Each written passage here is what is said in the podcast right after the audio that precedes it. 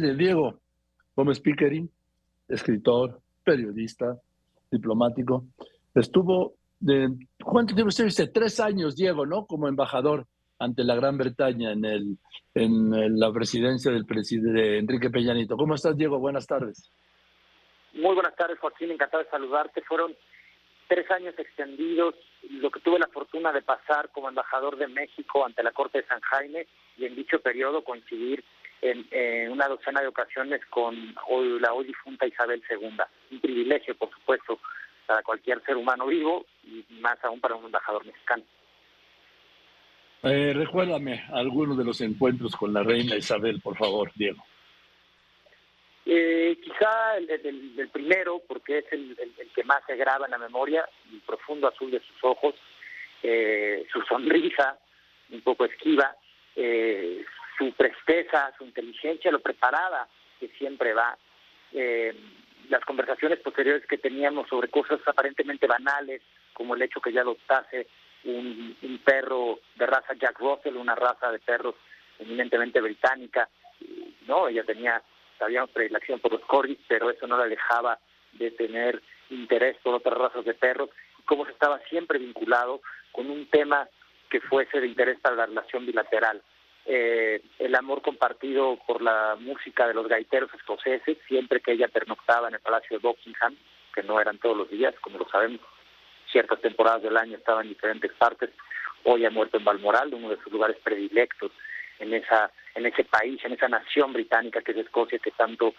que tanto amaba y que aprendió a amar también a través pues, de su madre en mayor medida, de su padre en menor, los los escoceses, perdón, que le, que le gustaba, le tocasen por eh, el jardín del Palacio de Buckingham a media mañana, las celebraciones de primavera en el jardín de Buckingham, en las que siempre servía un muy eh, delectable pastel de zanahoria. se lo comenté en alguna ocasión y, y tuvo a bien señalar que pocas gentes lo notaban y, lo decían y que me lo agradecía. En fin, una señora con una empatía impresionante y una gran jefe de Estado, eh, alguien emblemático para la historia del mundo del siglo XX, que, que deja un gran vacío, que ese vacío no, no significa que, que deje de haber monarquía en el Reino Unido, eh, pero que sin duda lo que veamos hacia el futuro con Carlos III será un estilo distinto, pero que tendrá, tendrá eh, el sello, el sello de su madre. Oye, ¿tú hasta cuándo estuviste en la embajada, Diego? Eh, yo dejé Londres eh, justo el día que se votaba eh, se votaba el Brexit, Joaquín. Estamos hablando ah. del mes del verano del año 2016. Fue quizá una señal de destino. El día que el Reino Unido votó por su salida de la Unión Europea fue el día que yo sobrevolaba el Atlántico camino de Nueva York. Un día que empezaron a cambiar muchas cosas, ¿no? Y el Reino Unido al final del día está muy definido por esa deba bueno, no debacle, porque no es quizá el término exacto, pero sí esa, esa revoltura que inició con el voto para quedarse a salir de Europa. Oye, entonces a ti te tocó obviamente, Diego, yo recuerdo, organizar la visita de Estado del presidente Peña Nieto. En efecto, querido Joaquín, trabajamos mano a mano con el Palacio de Buckingham. Tuve la fortuna que no tienen eh, todos los embajadores, porque una visita de Estado al Reino Unido por lo general ocurre eh, solo dos veces por año, es decir, la Casa Real invita solo a dos jefes de Estado al año, con lo cual se limitan las visitas de Estado. Y nunca se repite eh, la visita de Estado de un, de, mismo país, al menos en una década.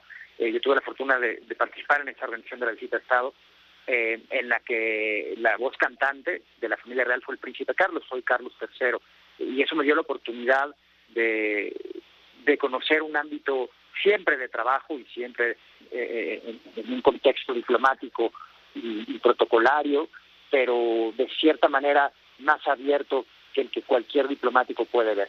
y fue un deleite, fue un deleite porque es ver desde dentro el funcionamiento y la maquinaria de una institución como la monarquía británica que tiene pues más de mil años en, en operación. Y todo lo que tiene que ver con el protocolo de cómo saludar, de cómo llegar, a quién sí saludar, cuándo hablar, cuándo no hablar, todo eso se establece ahí en esas reuniones previas a una visita de Estado, ¿no? En efecto, Joaquín, en esas reuniones eh, ya está la máquina tan aceitada que, realmente es un privilegio y es, es algo muy sencillo trabajar con, los británicos como contraparte, porque a diferencia de lo que sucede con muchos otros países en los que el protocolo quizá es un poco más moldeable eh, o, o, se adapta al gobierno en turno, el protocolo británico es un protocolo que lleva cientos de años y es inamovible de cierta manera. Eh, y eso lo hace sencillo. Lo hace sencillo ¿por qué? porque uno como país contraparte ya sabe a qué atenerse y, solo se trata de, coordinarlo, de coordinar en, qué momento en el banquete que ofrece la reina en el Palacio llama al presidente que está visitando en visita de Estado va a entrar eh, el presidente con la reina. ¿Quién sigue en, ese desfile de inicio en tanto ministro con, eh, con, con una de las personas de la familia real? Eh, es, decir, esto, es una parte muy mecánica, pero ya muy aceitada y, que da. Oye, ¿qué, le, explicaste al presidente Peña Nieto y a su esposa de cómo se deberían dirigir a ella, su majestad, eh, señora? ¿Qué les contaste? Bueno, todo eso, Joaquín, realmente es muy curioso porque hay manuales que el mismo Palacio de Buckingham, la misma Casa Real, eh, tiene publicados, no, no, no, que sean de acceso público, pero que sí los, los presta, los, eh, los permite revisar por parte de las delegaciones visitantes, en este caso la delegación mexicana, y en esos manuales está muy claramente em, estipulado cómo debe ser el saludo, eh, si ese saludo tiene que ser a dos pasos o a tres pasos, si tiene que incluir una reverencia o no, eh, quién inicia la conversación, cuándo debe terminar la conversación. Por ejemplo, algo muy, eh, muy chistoso y que a mí se me ha quedado ya como práctica personal porque siento que funciona muy bien eh, y que es una regla muy sencilla, es el momento de los almuerzos, sean estos oficiales o, o semioficiales. Y necesariamente con el primer plato tienes que conversar con la persona que tengas a tu derecha. Llegado el segundo tiempo de la comida o de la cena, conversas con la persona que tienes a tu izquierda. Y en el postre puedes hacerlo combinando una y otra.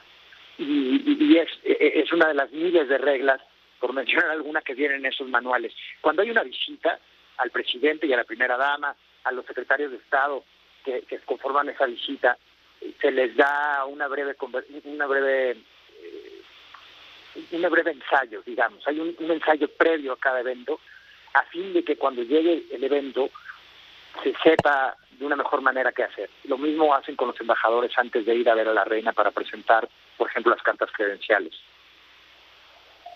¿Qué te dijeron a ti cuando fuiste a entregar tus cartas credenciales? Eh, algo que, que, alguna gente se le olvida porque mucha gente se pone nerviosa porque evidentemente no son eh, procesos a los que estamos acostumbrados las personas que venimos de países que son repúblicas, ¿no? Que no son monarquías, es que nunca debes de dar la espalda al monarca. Es decir, cuando sales de, de, la habitación tienes que, caminar hacia atrás en lugar de, darte la vuelta y, darle espalda, eh, que no es tan sencillo de hacer. Dicho sea de paso, eh, sobre todo si tenemos en cuenta que estamos hablando de cerca de 10 o 15 pasos. Eh, tienes que llevar una vestimenta, una de las cosas también muy rigurosas, pero que también hace tan atractivo al protocolo de del Palacio Buckingham, son las vestimentas, ¿no? Para una cena de gala tiene que uno con, con, con jaqué, con frac, para un evento a mediodía como es un té en el jardín, se, se tiene que ir eh, ahí con que perdón, fraques para la noche. Eh, para ciertas ocasiones solo smoking, un poco más informales. Chiro va al campo, como en alguna ocasión, un par de ocasiones acompañé al hoy eh, rey Carlos III, porque, no, dicho sea de paso, es alguien que disfruta mucho del campo, como lo hacía su madre. Hay que llevar un traje específicamente de tweed, este material tan británico, y unas, unas botas y un calzado acorde.